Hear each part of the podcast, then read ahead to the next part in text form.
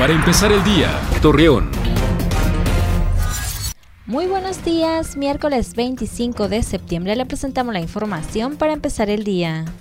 Javier Rodríguez, administrador del Centro de Día para Migrantes, Jesús Torres, que se encuentra en la colonia Las Julietas de Torreón, informó que este lugar brinda alimentos y apoyo a estas personas para poder continuar su viaje hacia los Estados Unidos.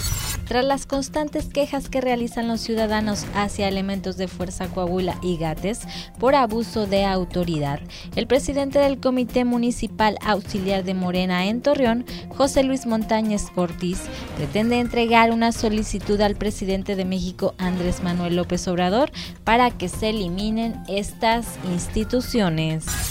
Será hasta el próximo año cuando la Casa Mudejar abrirá las puertas al público, los cuales podrán disfrutar en ella diferentes eventos culturales, así lo dio a conocer Tomás Galván, director de Obras Públicas de Torreón.